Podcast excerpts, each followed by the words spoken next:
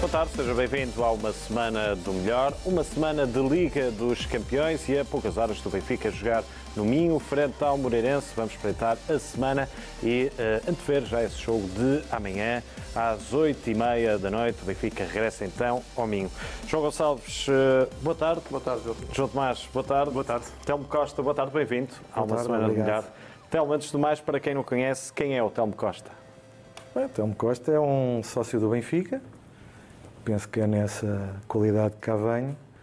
É uma pessoa que vive o Benfica de uma forma muito particular, uma vez que o Benfica faz parte de mim, para mim é uma vida, é um modo de viver, porque me desperta muitas sensações, paixão.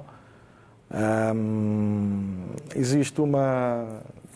Dizem que quando nós temos um, um filho, que hum, aí é que nós percebemos o que é que é gostar de alguém.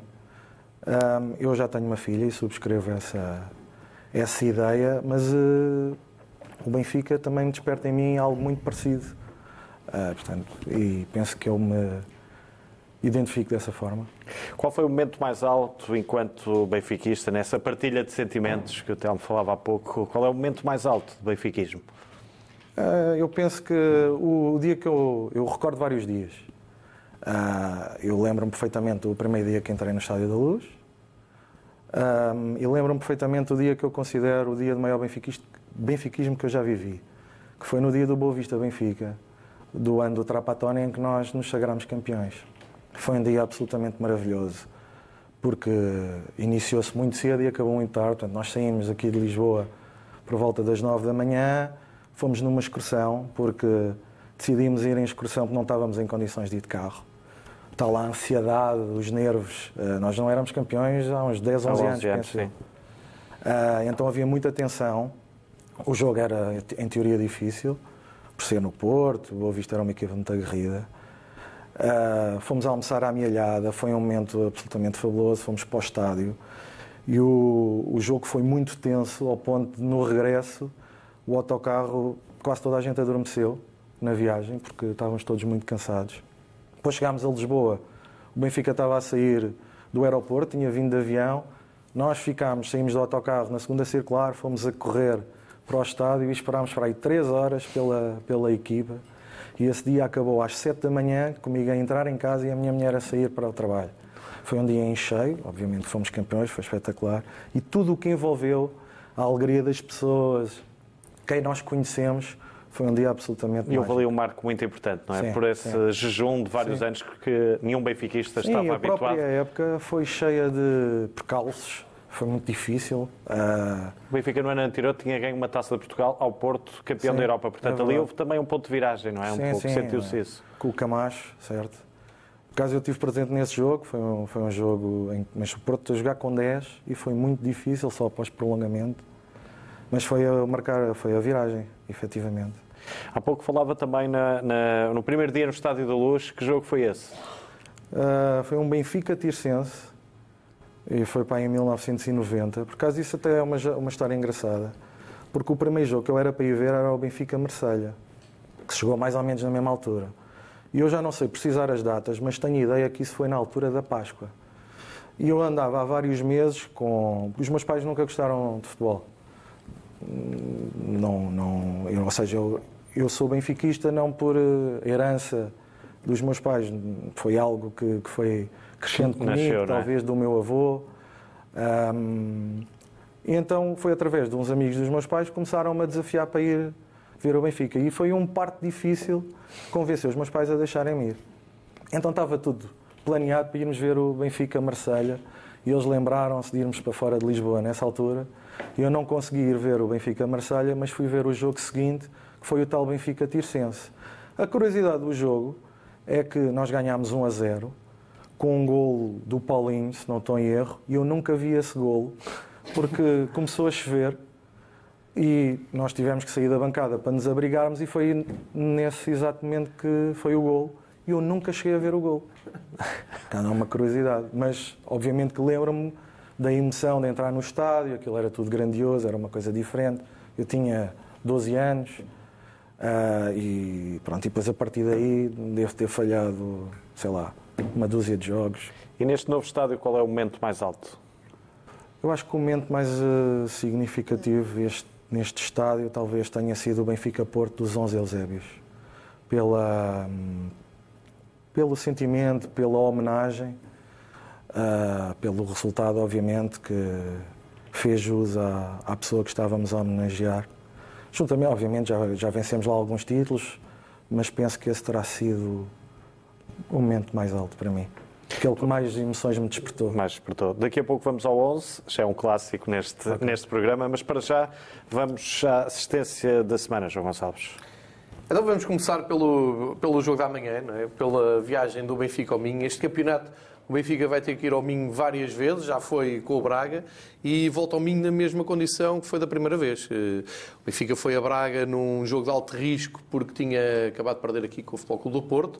Eh, muitas dúvidas se levantaram durante essa semana. Qual seria a resposta do Benfica depois de perder um clássico? A primeira e única derrota de Bruno Lage no Campeonato Nacional. E agora, por ironia do destino, Benfica volta ao domingo depois de uma derrota, esta noutro contexto, contexto europeu, eh, numa derrota em que aqui já não me pareceu que o Benfica eh, tivesse ficado tão atrás do adversário como aconteceu no Clássico, e nós falámos nisso na, na altura, e, e, também com um certo conforto de saber que já não é a primeira vez que acontece, nomeadamente no reinado de Bruno Lage, Uh, basta recordar-nos quando o Benfica perdeu uh, na Croácia com, com, o Zagreb, com o Dinamo Zagreb, que inclusive na altura foi muito desprezado e esta semana tem uma das grandes goleadas da Liga dos Campeões. É sempre bom fazer estes pontos de contacto porque o futebol não se evapora depois do Benfica passar pelos, pelas cidades. E na altura o Benfica reagiu bem, inclusive depois na segunda mão deu, deu a volta à eliminatória. E eu conto com uma reação assim deste género, conto que o Benfica volta a reagir bem no campeonato. Acho que o Benfica está muito confortável na prova do campeonato. Acho que o que falta hum, à equipa técnica do Benfica, a Bruno Lage, o que falta é descobrir o ritmo certo para saltar de competição em competição aquilo que ele disse hoje na conferência de imprensa, uh, gerir a, o, os jogos de 3 em 3 dias. Porque no campeonato já se descobriu uma forma de jogar. Não lhe vou chamar o 4-4-2 porque os treinadores não gostam, mas há ali uma forma de jogar, há uma personalidade vincada do Benfica jogar. Depois é só acrescentar as individualidades que estão em, em melhor forma. Acho que não temos razão de queixa nesse aspecto desde janeiro. Tem, tem sido sempre. Eh, coerente as escolhas de, de Bruno Lage, é isto que eu espero amanhã. Por outro lado, está-se a falar muito pouco do Moreirense. E o Moreirense é uma equipa muito competitiva. Perdeu Chiquinho, perdeu Ivo Vieira mas, ao contrário do que eu pensava, não está a ter grandes dificuldades em conseguir amelhar pontos, nomeadamente nos jogos em casa. Tem feito boas exibições, é uma equipa muito interessante e acho que o jogo da manhã vai ser outra vez competitivo. O Bruno Lage também hoje na conferência de imprensa chamou a atenção para o facto de ser um campo ligeiramente mais pequeno do que é habitual na primeira divisão, e é verdade, nós já, já estivemos no estádio e sentimos isso. De qualquer maneira, o último ponto vai para os benfiquistas do Norte, que terão que fazer, como fazem sempre, o seu papel de encher o estádio e apoiar a equipa do Benfica, dando a resposta que estamos à espera. Já agora, eu acho que é um dado que se revela pouco, sublinha poucas vezes. Eh, o Bruno Lage tem 11 vitórias consecutivas eh, fora de portas, não é? Certo. Para o campeonato, para o certo. campeonato, naturalmente. Não sei, João, tu sabes geralmente esta questão dos números. Quem é que tem mais vitórias fora, para além destes 11, no 11 consecutivas no campeonato? Foi o Rui Vitória, fez 18. Consecutivas? Consecutivas. Fora de eh, casa? fora de casa, para o campeonato. E, aliás, eh, se o Benfica ganhar em Moreira de Cónicos, como, Cónicos, como eu espero que aconteça, serão 12 e igualará o terceiro melhor registro de sempre, que foi feito em 63, eh, de uma época para a outra. Portanto, primeiro foi com o Fernando Riera, depois foi com o Lajos Seisler. E a segunda, que salvo erro foram 16, foi no tempo do Jimmy Hagan. Portanto, fantástico. Corre aqui atrás de um recorde também. Só sabe ganhar, de resto, no Nomeada, campeonato fora de casa. depois nos lembrarmos como é, que, como é que estava a ser a época quando ele entrou, os adversários que tivemos. Tal e qual. Uh, e, portanto, Curiosamente, vinha até de uma derrota fora, frente ao Portimonense. Não é? Avançamos para a jogada ofensiva da semana, João Gonçalves. Aqui, eh, vou destacar o facto do Benfica, este fim de semana, amanhã, concretamente, vai lutar pela liderança da Liga Nós. E porquê? Já há um número suficiente de jogos para começarmos nos a focar no topo da tabela. Os primeiros jogos, sabemos que aquilo está um pouco confuso e há algumas uh, surpresas. Neste momento, O Famalicão lidera e bem, está a jogar bem, está, está a ter vitórias convincentes. O último fim de semana jogou muito bem contra o Passos Ferreira. Agora, acontece é que o Famalicão vai ter o seu primeiro jogo de, de líder, vamos chamar-lhe assim, uma equipa que vem da segunda divisão, mas está a fazer. Considera-se um belo- o Sporting um encontro de líder? Não, não, não. No, Um encontro não, de não, não, responsabilidade máxima? O Famalicão é que tem essa responsabilidade de líder. Ai, de líder, sim. Sim, Mas e vai- consideras que é um teste difícil ao falar? É, porque vem. O Rio Ave que o diga, não é? Não, é difícil, não é, não é pela derrota do Rio Ave. É difícil como seria jogar no Jamor com o Belenenses. É difícil porque o Famalicão vem da segunda divisão e vai ter um, um teste que eu acho que ainda não teve até agora. Eh, e um teste até agora, eu falo de metade da tabela para cima. É só nesse, nesse aspecto que eu vejo que o Famalicão vem mesmo defender a liderança. Na tua opinião, quem é o favorito para este jogo? Ah, Se formos pelo futebol apresentado até agora, não tenho problemas nenhums em, em dizer que o jogo. Eu não digo que o Famalicão seja favorito, porque nem o Famalicão quer ser, mas o- vai ser um jogo dividido. O resultado, neste momento, não vejo muita gente a avançar um resultado certo. E, e o Sporting teve jogo a meio da semana, correu mal na Holanda, e o Famalicão está à espera do jogo há uma semana. Isso Eh, conta, não é? e é claro que conta. Mas a verdade é que se o Famalicão perder pontos, o Benfica começa a espreitar algo que, desde que Bruno Lage chegou ao Benfica e quando aconteceu, é que se o Benfica chegar ao primeiro lugar, como aconteceu quando jogou, por exemplo, com o Porto, no, no Dragão, na época passada, o Benfica já não larga ao primeiro lugar com o Bruno Lage. E começa-se a vislumbrar essa hipótese. E, portanto, quero meter aqui a tónica Passar um pouco para trás também o jogo do Gil Vicente, o jogo com, com, o Red- com o RB Leipzig e perceber o que é que está realmente em jogo na partida da manhã. Telmo, é, eh, comentários também este título, luta pela liderança na Liga Nós. É o nosso ADN. Ahm, felizmente a entrada do, do Bruno Lage deu-nos aqui um, um cunho muito pessoal, não só em termos de qualidade futebolística, mas também em termos de resultados e até goleadas. Ah, eu lembro-me que o ano passado nós fomos a Moreira de Cónegos, ah, após também, penso eu, um jogo da, da, da Europa, da Liga Europa. E havia algum ceticismo, porque o Moreirense estava muito forte. Eu, por acaso, fui ver o jogo, o estádio é muito simpático, como É. o João disse. É pequeno, mas é muito simpático. E nós chegámos lá e Talvez ganhámos. até depois do jogo com o Dinamo de Zagreb. Sim, eu é? tenho ideia que eu foi. também tenho ideia que sim, sim, Eu depois. lembro-me porque. Foi um como- jogo que não foi, aquela derrota lá, que foi com- complicada, até a exibição Foi- e depois tudo. o jogo foi num domingo Foi. ao fim Tenho da ideia também. Moreira. Exatamente. E nós chegámos lá e fizemos uma exibição muito segura. Eu penso que ganhámos 3-0. 4. Quatro. O, o Florentino marcou o quarto gol. Certo, sim, exatamente, exatamente. Eles depois tiveram um gol anulado, até foi o Chiquinho, sim. que causou ali alguma celeuma, mas não sei porquê. Ah, e, e, ascende- e continuámos na nossa caminhada. Eu penso que agora vai acontecer o mesmo. Eu acho que o Benfica, eu estou muito de acordo com o que o João estava a dizer. Ah, o Benfica, no, em termos de Liga Nacional, está muito encaminhado, tem a sua forma de jogar muito assente, as coisas correm bem. E depois, em termos de Liga dos Campeões, nós vamos lá chegar. João Tomás, aproveita o teu MVP da semana para te perguntar em Moreira de Cónegos, Tomás Tavares ou André Almeida? Depende das condições físicas do André Almeida. Se o André Almeida estiver bem para jogar, eu optaria pelo André Almeida. Uh, caso contrário, estaria muito seguro com a, com a segunda opção, que o, o Bruno Lage ainda hoje disse que para ele, ele não sabe quais é que são os, as primeiras opções e as segundas opções, mas aquilo que eu, mas na minha opinião, o André Almeida é uma primeira opção porque, porque, é, porque é, é demasiado bom jogador para não ser e, e, tem um trajeto demasiado bom no Benfica para também não ser. E é capitão de equipa, é um dos capitães. Uh, e, portanto, se tiverem condições físicas, André Almeida. MVP da semana, explica a tua escolha. O Tomás Tavares, porque, porque jogou bastante bem, na minha opinião, contra o, perdão, contra o uh, Leipzig. Uh, mas não foi tanto pelo que ele jogou, porque tudo o que ele fez, à exceção do lance de um dos gols, em que eu penso que ele podia estar melhor, de resto fez uma exibição que foi sem qualquer falha.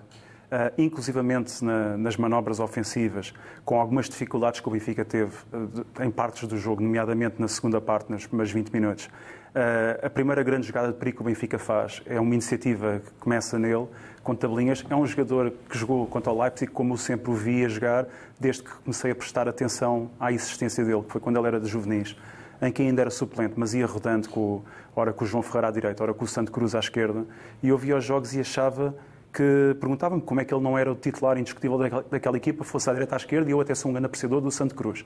Mas, uh, e na altura até já começava, a falámos aqui dele, e quando o Renato Paiva veio cá ao programa, o Renato Paiva dedicou algumas palavras muito, muito simpáticas e elogiosas ao, ao Tomás Tavares. Uh, o que, aquilo que me, que me, fascinou neste jogo em, em, relação ao Tomás não foi propriamente aquilo que ele fez. Foi a frieza com que jogou. À vontade, não é? O à vontade. E foi, parecia que eu estava a ver um jogo de, de juvenis contra o, contra o Casa Pia, ou contra, sei lá, contra uma equipa qualquer. Uh, assim estava a vê-lo também a jogar num jogo da Liga dos Campeões, e na estreia, uma é? estreia absoluta. Uh, fiquei, fiquei até surpreendido. Não que eu não acreditasse que ele não pudesse ser bom jogador, mas porque não é normal uh, aquela, aquela à vontade toda. E, e, acho que temos ali uma alternativa e agora percebe-se bem porque é que o Benfica não esteve no mercado para ir buscar um defesa direito face à lesão que o Eboi foi tendo uh, e à lesão que o André Almeida também tinha. Telmo, é uma aposta ganha, podemos dizer já ao Tomás Tavares? É, ainda é cedo, mas uh, a exibição deixa-nos boas perspectivas. Uh, para o caso da conferência de imprensa de Bruno Lage hoje foi muito interessante por via disso, não é? Que para nós contratarmos alguém com as qualidades que Tomás Tavares apresentou, quanto é que isso poderia nos custar? Nos chegou a falar em 60 milhões. É? Exatamente. Ok, poderá ter exagerado um pouco, estamos mas a, a verdade... falar do internacional de sub-19, não é? Também. Sim, exatamente. E, e, e estamos a falar de uma posição... E polivalente. Exatamente, e estamos a falar de uma posição que no mercado não abunda. Laterais direitos não existem de qualidade, não abundam. Portanto, nós temos ali um valor, 19 anos, primeiro jogo, participou no golo, ele tem uma participação ativa no nosso golo também. Ah, portanto, ele deu uma boa conta do recado e as perspectivas são muito animadoras. Ainda é júnior. Ainda é júnior, exatamente. Frase da semana, João Gonçalves, vem ao encontro disto. É, é, é, exatamente o Tomás Tavares, quando ele diz muito feliz pela estreia com o manto sagrado. Não é com a camisola do Benfica, nem é com a camisola do, dos séniores, é com o manto sagrado. O Tomás Tavares é Benfica. E por isso é que ele fala assim, porque só os jogadores que são Benfica é que uh, têm este tipo de discurso fácil. Depois, e isto é, serve também de resposta e de, também para, para se refletir sobre o que foi dito do Bruno Lage, usa a Liga dos Campeões para lançar jogadores, roda a equipa. Ele respondeu, a resposta dele acho que vale por si. Mas, se o problema do jogo com o Leipzig foi lançar jogadores novos e recorrer ao Seixal, que não serve para a Europa, como eu vi por aí escrito, então eu estou bem assim, porque o Tomás Tavares foi uma estreia e o Benfica pode ter perdido o jogo, mas ganhou ali um jogador.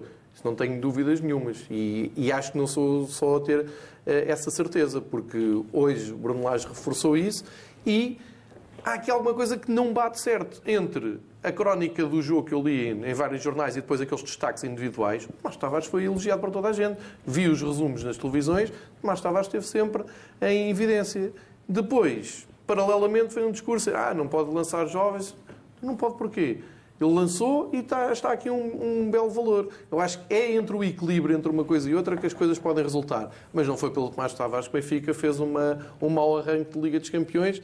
Antes, pelo contrário, está aqui um jogador para muitos e bons anos. João, que análise é que fazes também? Eu sei que não faz parte das escolhas à exibição de David Tavares. Uh, positiva, uh, até porque ele tinha estado um ano parado e eu não sabia bem que estado é que ele estava, eu já, já o tinha visto jogar na, na B este ano e fiquei com algumas dúvidas, porque aquele ritmo uh, frenético que ele teve quando era, quando era dos Júniores uh, e antes de se lesionar era, era impressionante. Mas agora neste jogo entrou bem. E também entrou descomplexado. Uh, ele já tinha jogado aqui no Estado da Luz contra o, contra o Anderlecht, se não me engano. Mas mesmo assim, era um jogo de Liga dos Campeões e, portanto, ajudou, tanto quando esteve no meio como quando depois foi para a esquerda, quando o Tarapte recua novamente, e a jogar sempre primeira, ele que era um jogador que, que, que se distinguia, por exemplo, no meio campo, por, por ser à semelhança do, sei lá, do Renato Sanches, que por acaso também, é, quando, também era júnior, quando jogou aqui, jogámos aqui nos quartos de final da Liga dos Campeões contra o, contra o Bayern Munique, e aí a, a inexperiência a alegada inexperiência do jogador já não contou para nada porque se tratava dos quartos de final da Liga dos Campeões. Eh, quanto a isso do Tomás Tavares, deixa-me só dizer isto. As pessoas criaram uma ideia mal o jogo começou. Eh, e depois, independentemente do que se passou, essa ideia manteve-se. E o, o, Tomás Tavares é, é claro, é, o exemplo do Tomás Tavares é paradigmático quanto a isso, a esse fenómeno, porque é ao mesmo tempo bastante elogiado por toda a gente e depois fala-se da inexperiência quando ele era o jogador mais inexperiente em campo e foi um dos melhores do Benfica. Portanto, uh, é paradoxal. Uh, mas o David Tavares, sim, é isso. Acho que uh, deixou boas indicações para o futuro e acho que é um elemento válido do plantel. Portanto, para a próxima, faz favor de escolherem também para as escolhas da semana, escusam de repetir os dois do Tomás Tavares. Vamos aos convocados. Em última hora saíram os convocados para o jogo com o Moreirense e uh, adiante desde já que Odisseias, Zlobi na baliza, depois defesa Jardel, Rubem Dias, Ferro, Tomás Tavares, André Almeida e Grimaldo. Depois, meio campo, Adel Tarabt, Caio Lucas, Feiza, Rafa, Pizzi, Jetson, a grande novidade aqui, Jetson convocado, David Tavares e Servi, e na frente Jota, Raul de Tomás e Seferovic. Telmo, um comentário desde já a esta grande novidade, o regresso de Jetson. Estreia esta temporada. É um regresso que saúda, de um jogador que tem características diferenciadas de, dos restantes elementos do meio campo Esperemos que ele regresse bem. Eu acho que ele vai ser muito útil porque hum, no estilo de jogo que nós usamos, por vezes é preciso alguém que queima ali um pouco linhas e o, o Jetson tem essas características. Portanto, acho que entrar na convocatória, não acredito que venha a ser opção, mas entrar na convocatória é um sinal positivo. Algum comentário? Eu tenho sobre o Jetson. O Jetson, eu acho que ele teve muitas dificuldades na transição do Rui Vitória para o Bruno Lage e com as alterações que houve na forma de jogar da equipa, mas depois foi paulatinamente recuperando uh, um pouco a imagem que tinha deixado no, nos primeiros meses da temporada, em que é mais um, como quando o Benfica se apurou para a fase de grupos da Liga dos Campeões com o Jetson em grande destaque, ninguém se lembrou aí da inexperiência do Jetson. Mas o, o, o Jetson, depois dessas dificuldades, ele começou a subir outra vez e relembro um jogo em que o Gabriel se lesiona em Alvalade e quando o Jetson entra ali a frio e acabou por, acabou por melhorar a equipa, Uh, e a partir daí, até a final da temporada, sempre que entrou. Uh, e sobretudo o jogo frente ao Eintracht aqui em casa, não é? Que foi também figura esse, também, talvez o melhor foi, jogo da temporada do Jetson, não é? Uh, Uma posição mais à frente, não é? Pelo menos, pelo menos desde que o Bruno Lage assumiu, assumiu o comando da equipa. E, e, acho que é um jogador que é muito válido, concordo com o Telmo, é diferenciado. e o Benfica tem três grandes jogadores que, que, que, queimam linhas, como o Tom estava a dizer, no Benfica. Mas dois deles são principalmente pela via do passe. O Jetson tem essa capacidade de, de levar a bola. Uh, que pronto, é, é, diferente e pode dar outras soluções à equipa. João Gonçalves, queres apostar aqui na dupla uh, que vai jogar na frente de ataque? Queres prever aqui? Eu acho, eu acho que vai ser Seferovic e Raul Tomás, muito sinceramente. Acho que tem a ver com aquela dinâmica que eu falei do campeonato. Uh, até aqui no campeonato as coisas têm, tem andado bem, porque hum, não estou. É assim, eh, acho que foi muito mal interpretado a aposta de Bruno Lage na, na Europa. Mas nós fizemos aqui esse paralelo com o último, o último jogo europeu uh, do Benfica já neste ano, que foi com a Eintracht Frankfurt, e que o Bruno Lage tentou fazer um desenho mais ou menos parecido com o que fez nesta quarta-feira. O que acontece é que nesse, nessa noite Jetson teve muito bem e na frente de Jetson esteve um João Félix implacável, que fez três golos. Desta vez as coisas não correram tão bem, mas o desenho era a ideia. É a minha interpretação. A ideia era muito por aí. No campeonato, nunca vi o Bruno Lage precisar de recorrer de um avançado menos óbvio, se quiseres. É aquilo, são aqueles dois avançados, é o Pizzi e é o Rafa entrarem ehm, de fora para dentro, eh, as rotinas estão lá, as dinâmicas estão lá, acho que faz todo o sentido. Eh, penso que é mais relevante o facto do David Tavares manter na, eh, na convocatória e deixar, por exemplo, o Samaris de fora, que parece-me que não foi, não, não foi convocado, ou seja, apostar mais na dinâmica que tem sido construída nos últimos dois jogos do que propriamente pensar se vai mudar muita coisa na, na frente de ataque. Eu acho que não vai e um bocado à semelhança do que aconteceu em Braga. O Benfica volta àquele, àquele desenho que tem dado confiança e resultados. Frase da semana, João Tomás. Uh, é do Ruben Dias, foi a seguir ao jogo com, com o Leipzig, em que ele disse este resultado não mancha a exibição da equipa. Uh, eu escolhi esta frase porque, porque discordo de, de, muita gente, muita gente não, de algumas pessoas, que, que acharam que, que o Benfica, por ter perdido 2-1 contra o Leipzig, tinha feito uma, uma má exibição. Portanto, essa era uma interpretação quase automática uh, e, para mim, não é propriamente uma tese que depois tenha como corolário uh, essa. Por se perder o jogo não quer dizer que se tenha jogado mal. Uh, eu acho que o empate teria sido o resultado mais justo. A haver um vencedor seria o Leipzig. Esta é a minha avaliação sobre o jogo. Mas o empate é que seria justo.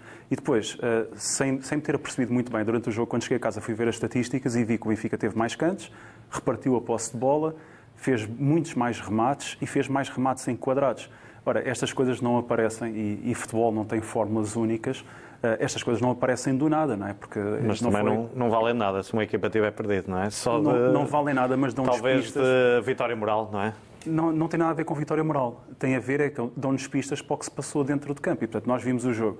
Uh, e, e, tirando, como eu disse há pouco, os primeiros 20 minutos da segunda parte, de resto, vi um jogo equilibrado. Uh, e vi um jogo em que o Benfica teve uma oportunidade de golo, uh, não diria flagrante, mas uma boa oportunidade de golo, e a seguir foi o gol do Leipzig. Tivemos uma oportunidade para empatar o jogo, que não foi concretizada, e depois houve o 2-0. e depois tivemos o 2-1 e ainda podíamos ter feito 2-2 com, com um pouco de sorte. E, portanto, quanto, quanto a um adversário, e aqui este, este, este pormenor acho que é bastante importante, um adversário que é o líder do campeonato alemão, que ano passado ficou em terceiro lugar, que tem o treinador que é, que é namorado por toda a gente na Europa, enquanto treinador do futuro e que é apontado como uma pessoa, como um treinador brilhante, que tem jogadores que são, que são fabulosos e a dupla de avançados então é, é excelente. E que ainda na jornada anterior, na segunda parte, encostou o Bayern Munique às cordas. Uh, acho que, que é também exigir um pouco mais que o Benfica estivesse permanentemente em cima do, de um adversário como estes, porque lamento dizer, é capaz de ser uma coisa que as pessoas não gostam de ouvir, o Benfica muito dificilmente vai ter uma equipa que consiga fazer isso, até porque não há, há poucas equipas no mundo que o conseguem fazer contra uma das melhores equipas alemãs. Uh, logo, eu acho que houve algum exagero em alguma crítica e, e acho que o Benfica fez uma, uma, exibição que, longe de entusiasmar, também não, não me deixa minimamente desesperado ou sequer desconfiado. João Salves, concordas que o Benfica não tem hipótese de discutir um jogo com o Leipzig em casa? Eu não disse isso. Eu não disse isso. O que eu disse foi que o Benfica não podia estar em cima de, de, de uma das melhores equipas alemãs o tempo todo. E, portanto, mas se fosse o Leipzig, o Bayern ou o Dortmund. E ninguém na Europa consegue fazer isso. Concordas, João?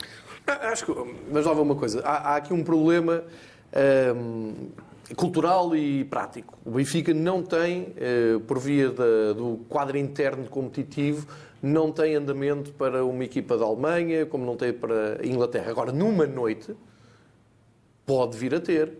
Numa noite, até diria, tem que ter historicamente eh, pernas, cabeça, motivação, eh, mas tem que estar tudo alinhado. O estádio cá também tem que estar cheio, também tem que haver uma atmosfera na luz de Liga dos Campeões frenética. E nada disso está a acontecer. Não quero desculpar nada nem ninguém. Estou a dizer, na minha opinião, e como também já venho à bola há muitos anos e muitas noites europeias, eu vi aqui equipas manifestamente inferiores do Benfica a baterem adversários muito grandes. E não é preciso ir muito longe. Em 2005 aconteceu num uh, Benfica-Manchester United. E, e aconteceu mesmo.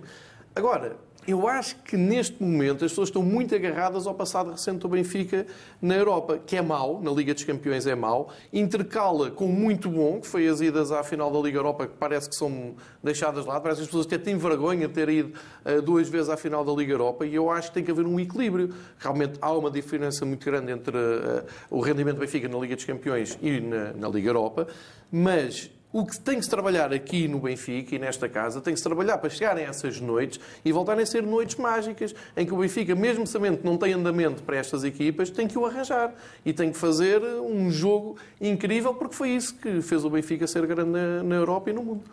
Telmo, uma opinião também sobre este, uh, sobretudo estas opiniões, é? uh, viu-se o copo completamente cheio, mas também vazio.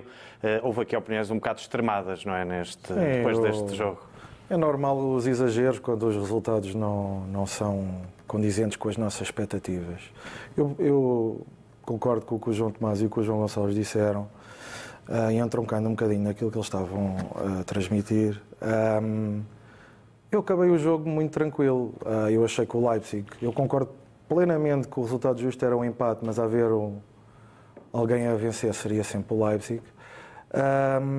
Eu acho que o problema dos adeptos não tem a ver com o jogo, mas tem a ver com a história, ou seja, aquilo que nós temos feito na Liga dos Campeões. Nos e, últimos anos, não é Exatamente, e mais propriamente esta época, o facto de termos feito dois jogos em casa com equipas de valor superior e termos pedido ambos. Eu acho que este é que é o problema.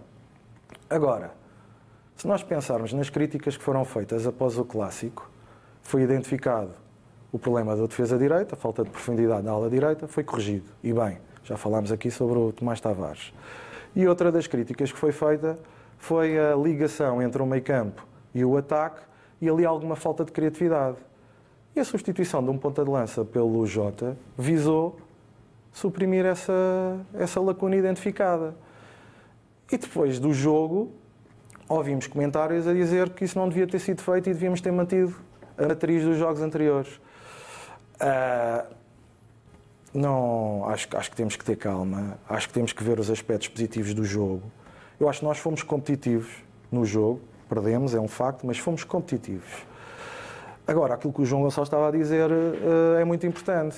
Nós, frente ao Gil Vicente, temos 55 mil pessoas no estádio e depois na primeira eliminatória ou no primeiro jogo da Liga dos Campeões temos 46 mil. E portanto, com, o Passos Ferreira temos 62 exatamente. mil, ainda é, ainda é pior a diferença. Não? É? Nós criticamos o, o Bruno Lage ou, ou, a estrutura porque nós estamos a dar, na opinião de algumas pessoas, primazia ou a importância que a Liga dos Campeões deverá ter, mas nós adeptos temos uma atitude exatamente similar. Portanto, uh, eu acho que nós vamos ter agora dois jogos para corrigir este resultado. Vão ser dois jogos complicados porque aparecem numa altura do calendário que eu ainda não percebi muito bem porque é que o calendário foi posto assim, porque entre um jogo e outro nós vamos ter uma eliminatória da Taça da Liga, não jogamos para o campeonato. E em termos da preparação da equipa poderá ser complicado porque vamos ter seleções uhum. e já percebemos o que é que isso significa na, na preparação dos jogadores.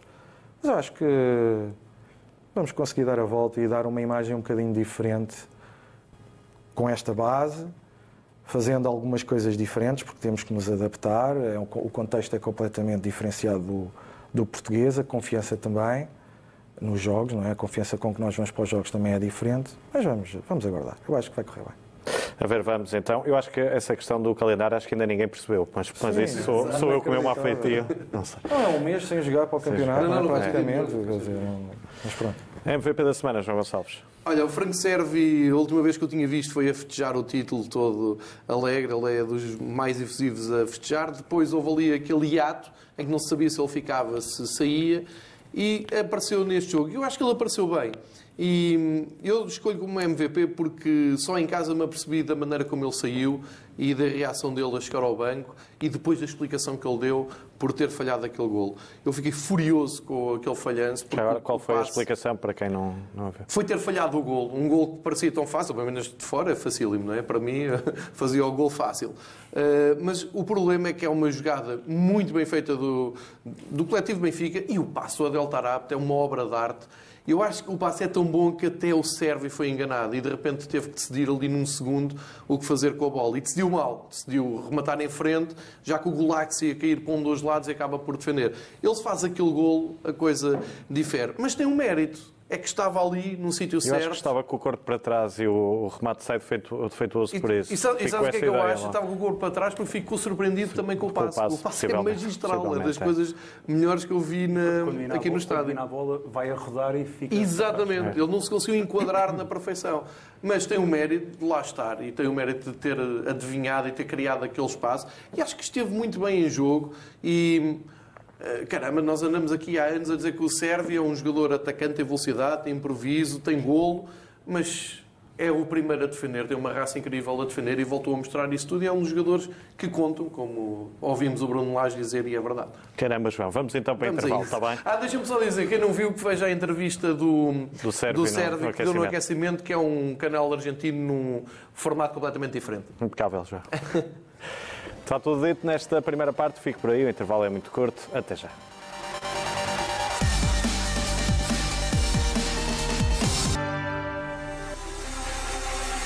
Regresso nesta segunda parte, uma semana do melhor. João Gonçalves, jogada da semana. Pois, vamos, vou ter que falar aqui num, num aspecto menos Uh, normal aqui no programa, mas tem que ser. Uh, a jogada da semana é mesmo meia culpa do Vasco Santos. Para já é uma coisa original, não é? Temos um, um, um árbitro que está em frente ao, ao VAR e vem, vem explicar o seu falhanço. Não me lembro de, de ter ouvido tal coisa. Mas depois isto é tudo um pouco. Um pouco não, é muito, muito, muito estranho. Por duas coisas. Eu estou a ver o Portimonense Porto e o operador, eu vou dizer isto outra vez e digo as vezes forem precisos, o operador para a qual estamos a pagar para ver o jogo, não nos dá o ângulo que interessa do, do lance. Eu acho isso inadmissível. Ponto final, não, não admito discussão nisso. Nós estamos Tem, a pagar... tem um programa no fim, não é? Eu não tenho que ver para... o programa. Certo. Eu não quero ver o programa. Mas é Não- por isso, eu- não é? Guarda para, guarda para o os juízo final. Para um e programa. dizem, dizem, ah, depois no juízo final, isso não me interessa para nada, tem mais a fazer. A minha vida não é estar a ver Sport TV até de noite para ver o juízo final. Eu estou a pagar para ver aquele jogo e naquele jogo, e o operador tem responsabilidade também de educar as pessoas que estão a ver o jogo, eu tenho que ver de frente o jogador no chão a cortar a bola com o peito ou com o braço. Porque isso é determinante para, para, para a partida. E naquele momento era mesmo determinante, que o Porto não estava a conseguir chegar ao gol. É marcado um penalti, vai ao VAR. Eu ainda caio na ingenuidade de ficar tranquilo quando aquilo vai ao VAR. Porque também vejo futebol no estrangeiro e vejo que aquilo geralmente acerta. Mas qual não é o meu espanto quando vai ao VAR e é penalti na mesma e depois é- é- esta parte, que podia ser a parte positiva, do Vasco Santos dizer epá, eu falhei realmente, eh, reage mal em pressão, que é, que é uma coisa linda, não é? Eh, Estou ali sentado, aquilo é muito complicado, em frente. Foi a primeira vez que aconteceu. Eu não me lembro de, de mais... Ele não foi eh, o VAR do Porto Feirense, aquele que viu um fora de jogo Foi, foi. Que viu, não. Foi, mas aí não explicou nada. Foi uma coisa que não aconteceu e que ele viu. Sim, mas aí ele não explicou. Estou a dizer Eu não sei se explicação. depois houve uh, o responsável da- do Conselho de Arbitragem foi Sim, ao canal foi da Federação. falou. Sim, falou. Foi falou. ao canal da Federação Falou também. e foi. admitiu o erro. Essa- bem, então temos que mudar a pessoa que erra. Porque a pessoa que erra está ali a dizer uma coisa que eu acho uh, fabuloso, que é aquilo é muito stress, é muita pressão, eu não posso estar uh, ali a decidir bem. Estamos a brincar, estamos a brincar com um negócio de milhões. Está tudo errado nisto. E uma coisa podia ser bom, que era aparecer alguém a dizer "Ah, peço desculpa, errei, da próxima vez é melhor. Não é isto que acontece. É uma pessoa que está a justificar um erro que não tem justificação e eh, acrescenta-se ao pacote o facto de nós em casa estamos a ver uma coisa que não é verdade. Porque apareceu uma repetição muito rápida do, do lance de frente que não deu para ter eh, nenhuma, nenhum juízo na, naquela altura. Portanto, Isto agora, uh, o como- comentador do jogo disse várias vezes tem que ver um, uh, o ângulo atrás da baliza, não é? Disse várias vezes e não apareceu realmente essa imagem. E nem era atrás da baliza, era da outra bancada, Da outra era da- bancada. Da, câmara que tivesse da outra bancada. E não apareceu. E, foi, e eu parto do princípio, bem, se o VAR avaliou isto, vamos já calar, é porque está feito. E dois ou três dias depois levamos com Mas, ó, esta João, surpresa. como é que tu explicas que uh, isto que aconteceu com, com o Porto Deportivo, o Portimonense Porto, aconteceu ano passado na, na Taça da Liga, uh, Benfica-Porto, e aconteceu esse caso também do Feirense-Porto. Sim. Portanto, há aqui sempre um denominador comum. Como é que explicas isto? É uma coincidência apenas? Pois, deve ser, uma, deve ser uma coincidência, mas as- a mim faz mais confusão a reação oficial do Futebol Clube do Porto. Oficial, ou ligado ao Futebol Clube do Porto, em que ainda assim surgiram eh, por virem reconhecer erros. Francisco Marcos, não é? Pois, mas isso ainda é mais grave. É virem-se insurgir. O, o que interessa é aquilo que tu estás a dizer. Há erros factuais.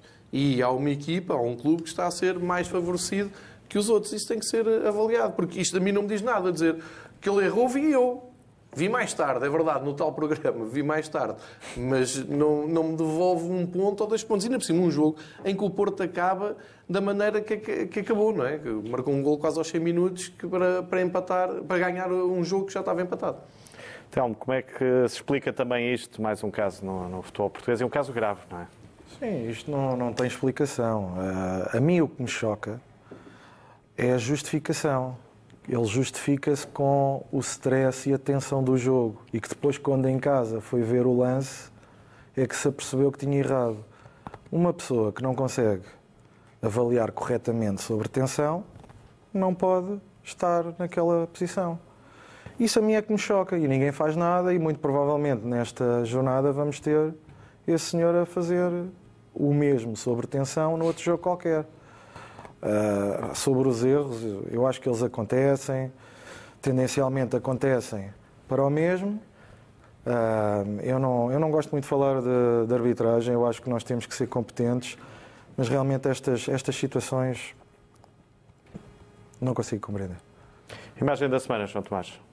Uh, Foi o lucro que a, que a SAD do Benfica deu novamente pelo sexto ano consecutivo uh, e o que isso propiciou, que foi a, o- a recuperação dos capitais próprios a um ponto que supera o capital social, que é algo que não acontecia no Benfica desde, desde a Constituição da SAD e até anteriormente no clube, desde 1997. Uh, isso é bastante importante porque eu sei que há muita gente que não liga muito às contas e essas coisas todas, mas que sem, mas sem boas contas a probabilidade de termos boas equipas é muito menor. Portanto, logo isto é muito importante e eu sempre que tenho que olho para os relatórios e vejo boas notícias, vejo o passivo a descer, vejo o ativo a subir, uh, vejo uma situação de tesouraria desafogada, Uh, e vejo, vejo o endividamento bancário residual, o obrigacionista a descer, e olho para o passivo e percebo que 118 milhões de euros do passivo têm a ver com, com o adiantamento de receitas feito a nós e que o Benfica, no fundo, para, para se livrar desse passivo, tem somente que realizar os jogos e que os jogos sejam transmitidos na televisão, seja ela qual for, tem que ser transmitidos.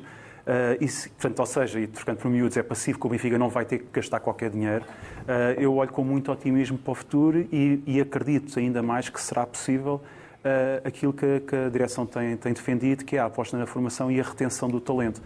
Porque nós todos agora olhamos para o exemplo do Ajax no ano passado, mas temos que nos lembrar que dois anos antes o Ajax já tinha estado na final da Liga Europa e que a maior parte dos jogadores que estiveram no ano passado nas meias finais da Liga dos Campeões já estavam nessa equipa dois anos antes. E, portanto, se nós conseguirmos, com este talento todo que nós vamos aproveitando e que vai aparecendo na nossa equipa principal, se conseguimos que a maior parte desses jogadores, se não todos, eh, fiquem, em vez de dois anos, fiquem quatro ou cinco, a probabilidade de nós termos uma grande equipa de nível europeu é maior. João, e vale a pena uh, recordar aqui também que não entra ainda João Félix nestas contas, não é? Pois, e não entra, porque uh, eu acho que essa foi a reação das pessoas que não prestam atenção nenhuma às contas, foi a reação logo inicial, não é? Que, ok, vendeu-se o João Félix, é normal que se tenha dado este lucro. Para já, este lucro foi o segundo maior de sempre. Uh, e por isso era natural que se pensasse nisso João Félix. Mas o João Félix já foi vendido na época... É Félix de... ou Félix, João? é, é Félix porque o João Félix diz que é João Félix. e, e, o nome é dele, não é, não é meu. Aliás, por acaso, existe um dicionário qualquer aí na internet que diz diz-se Félix, mas como é um nome, aceita-se qualquer das expressões. Tá, a então, explicação é então, é esta. O homem, o homem merece que se chame Félix, já que ele diz. E, e pronto, era, era, a retenção do talento, se for possível, vai ser melhor. E, e pronto. E ainda é não conta a venda de João? Félix. Félix, excelente. Ora, vamos para a assistência da semana, João Tomás. Foi a reabertura da Casa do Benfica na Covilhã. Eh, eu não a escolheria se fosse uma reabertura de Casa do Benfica qualquer, porque nós temos muitas e isto acontece com alguma frequência e, portanto, acabamos por já não destacar. Mas esta em particular, eh, eu vi nas, na, em algumas peças que vi na Benfica TV, a adesão das pessoas foi enorme, cerca de 400 pessoas.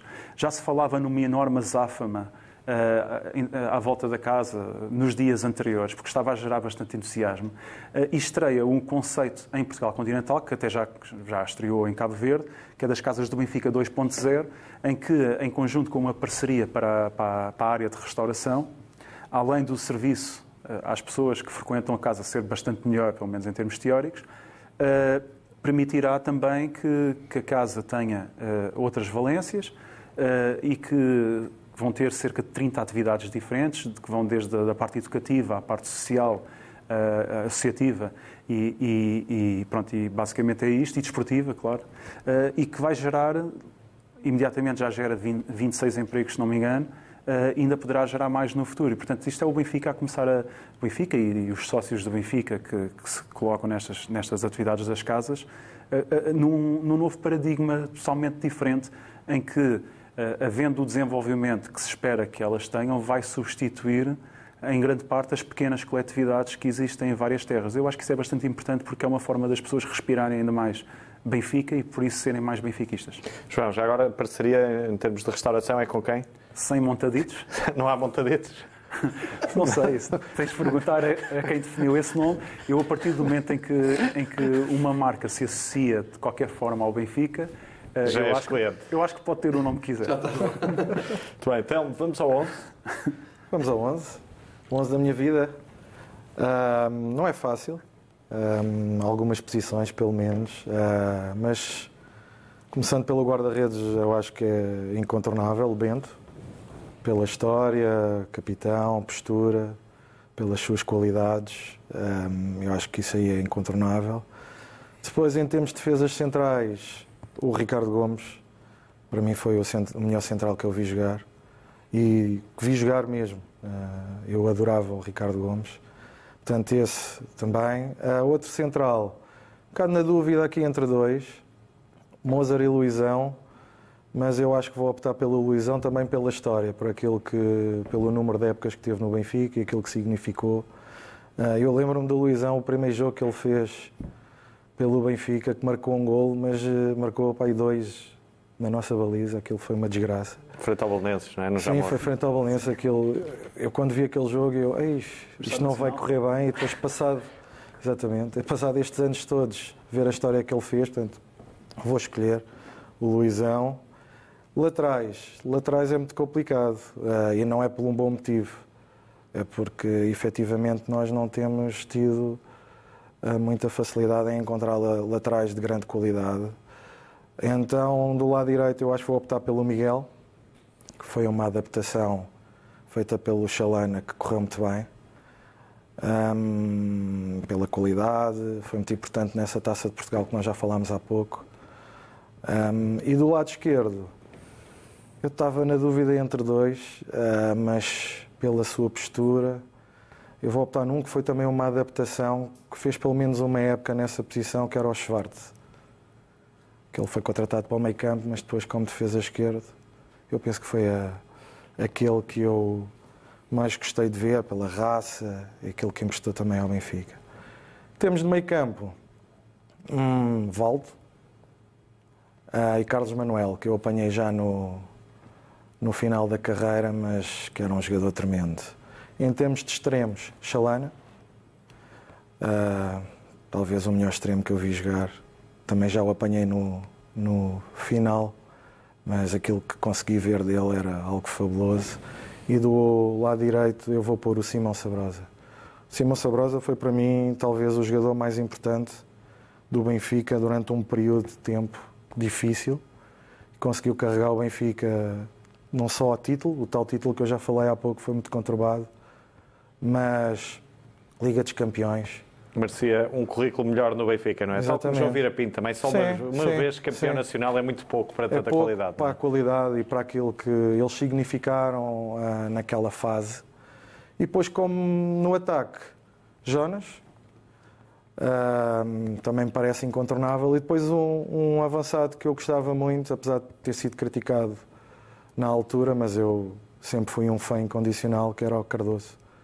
Eu lembro-me perfeitamente que estava muito desiludido com o Benfica na pré-época e viravam para a minha mulher e diziam assim: Este ano nós, ao contratamos um jogador como deve ser, eu não vou renovar o Red Pass. Depois o Cardoso chega e faz o primeiro jogo e marca um golo impressionante à entrada da área. E eu levanto-me e disse: Vou comprar o Red Pass. e pronto, e foi. Gostei muito e acho que este é o 11 que gostaria de ter visto todo ao mesmo tempo. E já agora quem era o treinador desse 11? Uh, talvez o Eriksen, porque revolucionou muito uh, o futebol na altura. Um, e tínhamos um futebol espetacular na altura. João Tomás, é um grande 11 este, tá? É, é uh, o Miguel nunca é escolhido, porque o Miguel depois esteve assim, não se portou assim muito bem na saída.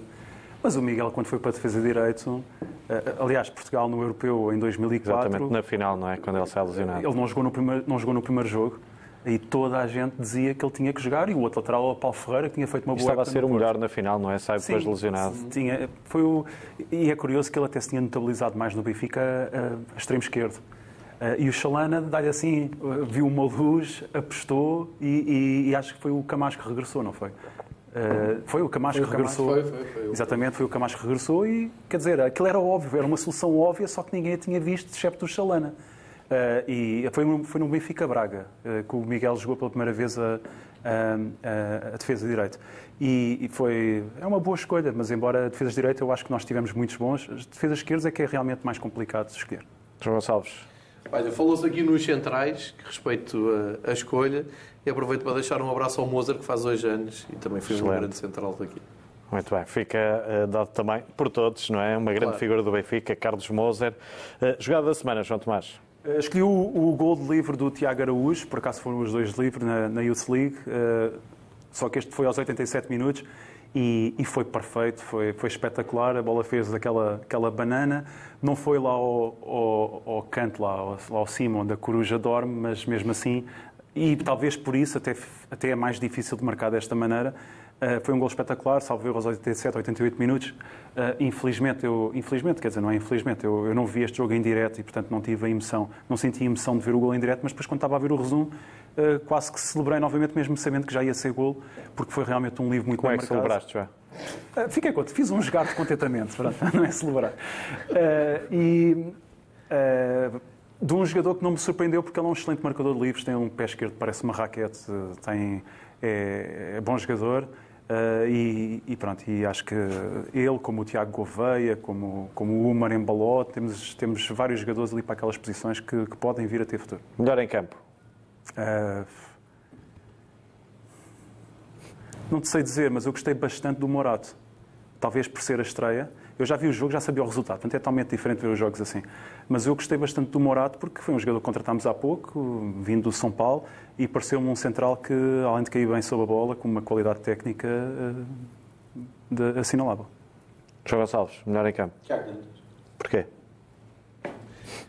Para já, foi ele o primeiro a segurar o jogo quando os alemães fizeram aquilo que depois fizeram à noite. Foi quando carregaram, quando tiveram o impacto físico sobre a equipa do Benfica. E é engraçado ser o Tiago Dantas que tem aquele ar de apanha-bolas dos infantis. Acaba por ser ele a, conseguir impor a sua técnica. E isso é que é fascinante no Tiago, é que ele consegue impor a técnica. Aliás, a imagem mais marcante deste jogo é o golo, precisamente, do, do Leipzig, que é aquele norueguês, que é um rapaz pequenino, e o Tiago dá-lhe pelo ombro a tentar disputar a bola. Essa é a melhor imagem do jogo. Mas o Tiago teve, teve muito bem, está a fazer o seu caminho para chegar ao patamar mais alto. Já agora, centrais do Benfica que tenham vindo de São Paulo. Recordas-te algum assim de repente? Centrais do Benfica têm vindo de São Paulo? Vais-nos dizer para aí o Ed Carlos? Excelente.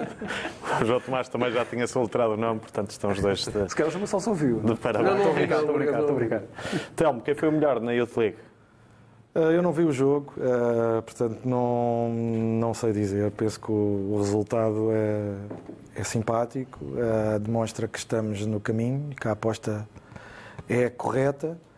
A juventude está aí com, com força para nos ajudar. Imagem da semana, João Gonçalves. Olha, há pouco, quando estávamos a discutir então o que é que é preciso para o, para o Benfica europeu, e eu falei do estádio, também tem que dar o exemplo, tem que se encher, tem que estar frenético, não é só encher, é ter clima de Liga dos Campeões, que é, que é algo que é das 16 imagens que tu tens dessa noite, Liga dos Campeões, geralmente a luz é, é sempre, infelizmente, o palco mais apagado. Mas mais importante que isso é haver memória. E eu escolho os sócios que não são esquecidos, um, porque o Estado da Luz é feito de vários setores, com várias histórias, com vários associados, e aquele, o Topo Sul, muito conhecido, perdeu, faz agora, fez agora anos, em 25 em anos. Não é? 25 anos, perdeu um dos mais carismáticos, o Gullit, e Rita, o Tino, numa viagem exatamente europeia. Uh, viagens que eram feitas na altura, não havia viagens low cost de, de avião, era feito de carro com muito sacrifício, com, com um espírito entre ajuda uh, brutal. E é bom, 25 anos depois, todas umas novas gerações que se sentam ou que estão de pé, literalmente naqueles lugares, não se esqueçam e foi uma das boas coisas desta, desta jornada europeia, foi mostrar à Europa, e nomeadamente aos croatas do Hajduk, que essa jornada nunca será esquecida. Nunca foi em vão que o Benfica foi à Croácia jogar esse jogo da Liga dos Campeões. Jogada defensiva da semana, João Tomás. Foi, foi a vantagem que o Benfica conseguiu, uh, que o Benfica obteve na primeira mão da, da pré-eliminatória da, da Liga dos Campeões do Basquetebol contra uns holandeses do Donar Groningen uh, e que eu estava à espera de mais dificuldades nesse jogo, até porque o Benfica tinha defrontado deste, esta equipa há três anos e tinha perdido por 12 na luz e depois tinha perdido por. Eu até pensava que tinha empatado, mas o Telmo há bocado corrigiu-me. O Benfica tinha perdido por 3 na Holanda.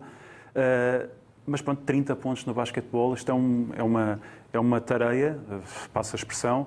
Uh, o último jogo difícil que eu, que eu vi o Benfica conseguir ganhar por tantos pontos tinha sido o dia, o dia em que se sagrou campeão pela última vez contra o Porto na Luz. Uh, e, portanto, deixa-me bastante otimista para daqui a pouco. O Benfica joga às 7 horas uh, para a segunda mão, para depois passarmos para, para, para, a eliminatória de acesso à fase de grupos da competição que é a terceira do, do basquetebol europeu, mas mesmo assim tem um, tem um prémio de 50 mil euros para quem for à fase de grupos, que dá para pagar as viagens todas.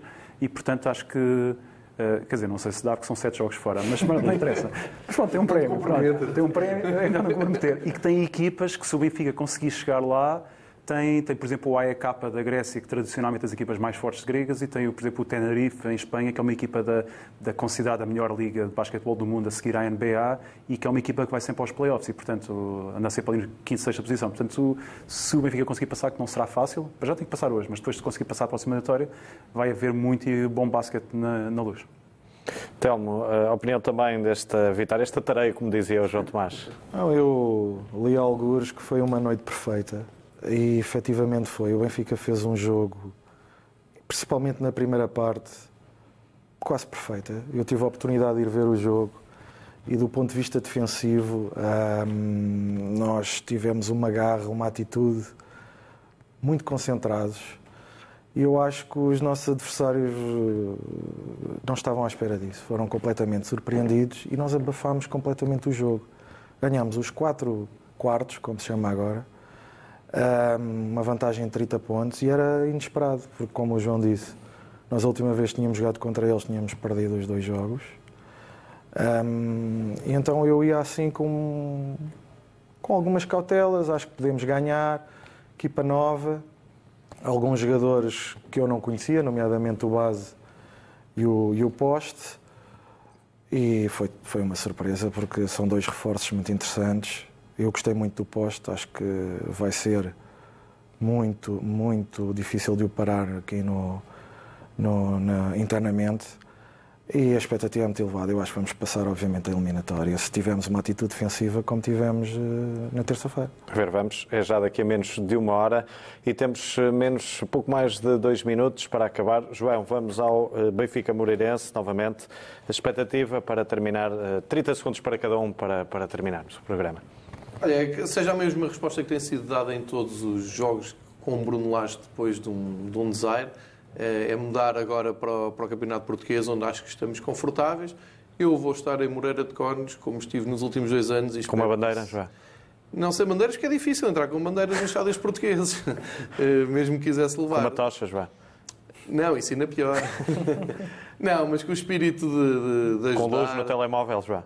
Com a luz no telemóvel. Não, isso é mais a luz. Lá no, no, não há esse espírito. Não, mas é importante que as pessoas vão e que, que encham o estádio e que ajudem a equipa a ganhar. João Tomás. Uh, estou à espera que o Benfica chegue a Moreira de Cónegos e desde o início do jogo uh, mostre em campo o favoritismo que tem e que depois consiga uh, transformar em golos esse, essa, essa superioridade que eu acho que vai conseguir ter e que ganhe. E já agora que não sofreu nenhum gol, nas últimas 19 temporadas, uh, só por uma vez é que conseguimos ter só dois gols sofridos à sexta jornada. Vais tentar entrar com uma bandeira, João? Não, não vou jogo, nem, nem sequer estou cá em Portugal, nem sequer vou conseguir ver o jogo do início, porque vou estar num avião. Mas... Queres que o João Gonçalves te envie mensagens? não, porque há internet, portanto, é um bocadinho mais fácil do que há uns anos, mas, mas não, não, não levaria nem, nem bandeira, nem tocha. Nem suqueiras, João? Nem suqueiras. Nada disso. Telmo, para terminar, não, acho que vamos ganhar o jogo. Uh, acho que vamos ser iguais a nós próprios. Atenção que o Moreirense ainda não sofreu golos em casa esta época. O Bruno Lage falou nisso. Bons jogos. Portanto, nós vamos nos estrear. Eu acho que vamos ganhar. Vamos jogar ah, ao nosso nível e vamos ganhar. A ver, vamos então. O Moreirense ainda não sofreu golos e o Benfica de Bruno Lage ganhou sempre fora de casa. Portanto, a ver, vamos. Exatamente. De que lado é que se desfaz também estas duas máximas? Telmo, foi um prazer ter aqui obrigado. uma semana do melhor. Meus caros, cá estaremos para a semana para fazermos contas a este Moreirense, mas também ao jogo com o Vitória a meio da semana. É tudo. Tenha uma semana do melhor. Boa tarde.